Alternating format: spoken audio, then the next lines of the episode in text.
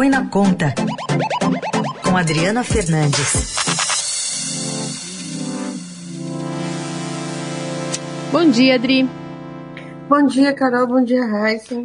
Bom dia. Bom dia. Com a corda no pescoço, o governo tem pouquíssimo tempo para sair desse impasse e destravar pelo menos cinco pontos que bloqueiam o orçamento de 22 e vem aumentando as incertezas das contas públicas no ano das eleições. Lista para a gente esses desafios, Adri?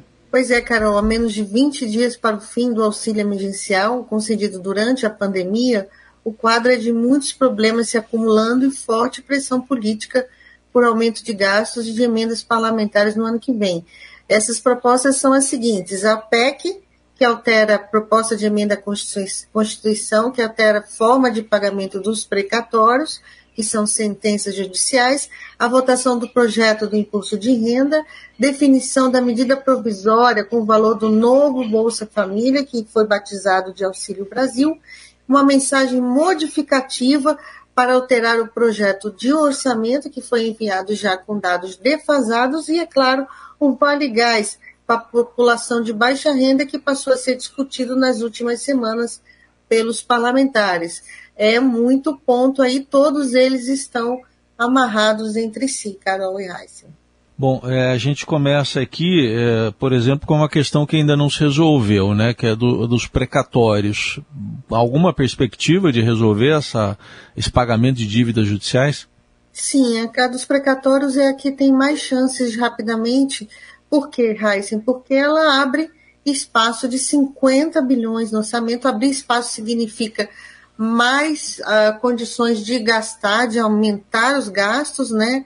É, e são 50 bilhões a mais e os políticos eles têm todo o interesse que isso ocorra. O problema é que uma PEC ela demora mais tempo para ser aprovada, são dois turnos em cada casa, tem um rito mais demorado e está faltando muito pouco tempo e há uma pressão uh, dos políticos para prorrogar o auxílio emergencial, o auxílio da pandemia. Isso está criando tensão uh, na área econômica e técnicos experientes da, do Ministério da Economia ligados à área fiscal avaliam que esses próximos 30 dias serão sim os mais difíceis para as contas públicas desde o início do governo Jair Bolsonaro. O clima é tenso, é de enfrentamento para impedir essa prorrogação do auxílio, é, eles, os, os, o, o, Ministério da Economia, o secretário de orçamento, de, do especial de Tesouro e Orçamento, ele tem que assinar e ele não,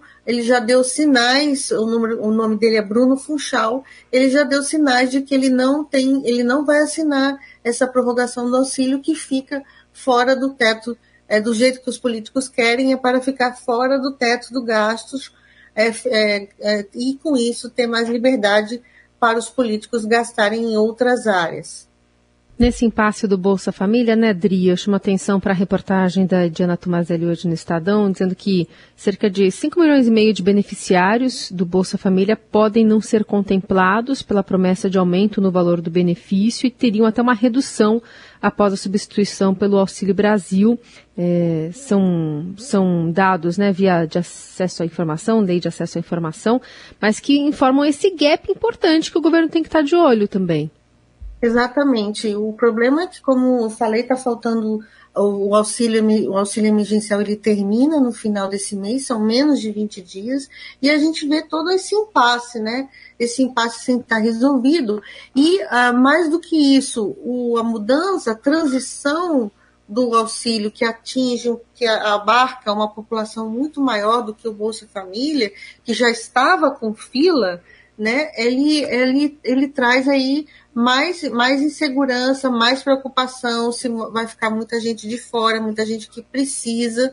É, então é um, é um momento é, com, complicado, um momento de tensão, e a gente tem visto né, uh, essa, essa, esse colapso né, é, social que tem, que tem se agravado e que está é, do nosso lado nas ruas. O aumento da fome e também uh, o emprego que não volta para essa população de mais baixa renda. Muito bem, essa é a Adriana Fernandes elencando para a gente então esses desafios e esse prazo apertadíssimo. Não sei se dá para colocar na conta também, Adri, essa, esse arrefecimento do presidente Bolsonaro, né? Ele está mais calmo em relação aos ataques que estava fazendo em relação às instituições é, democráticas, Supremo, o próprio Congresso. Tem a ver, será, esse clima um pouquinho é, mais calmo do presidente, é, pensando no, nesses desafios que ele tem no Congresso? Exatamente, ele está aí é, mais.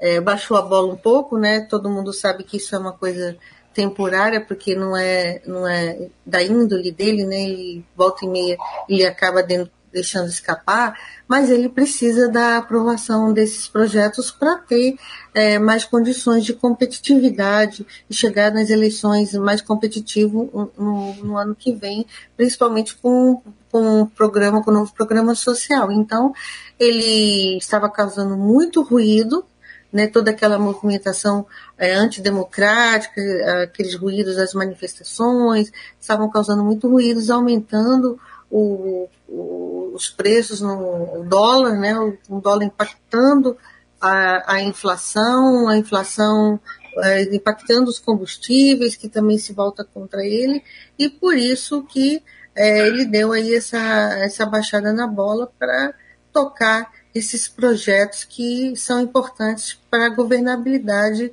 uh, dele, né, até o final do seu mandato. Essa Adriana Fernandes. Obrigada, Adri. Até sexta. Até sexta, até sexta, Heisen. Tchau, tchau.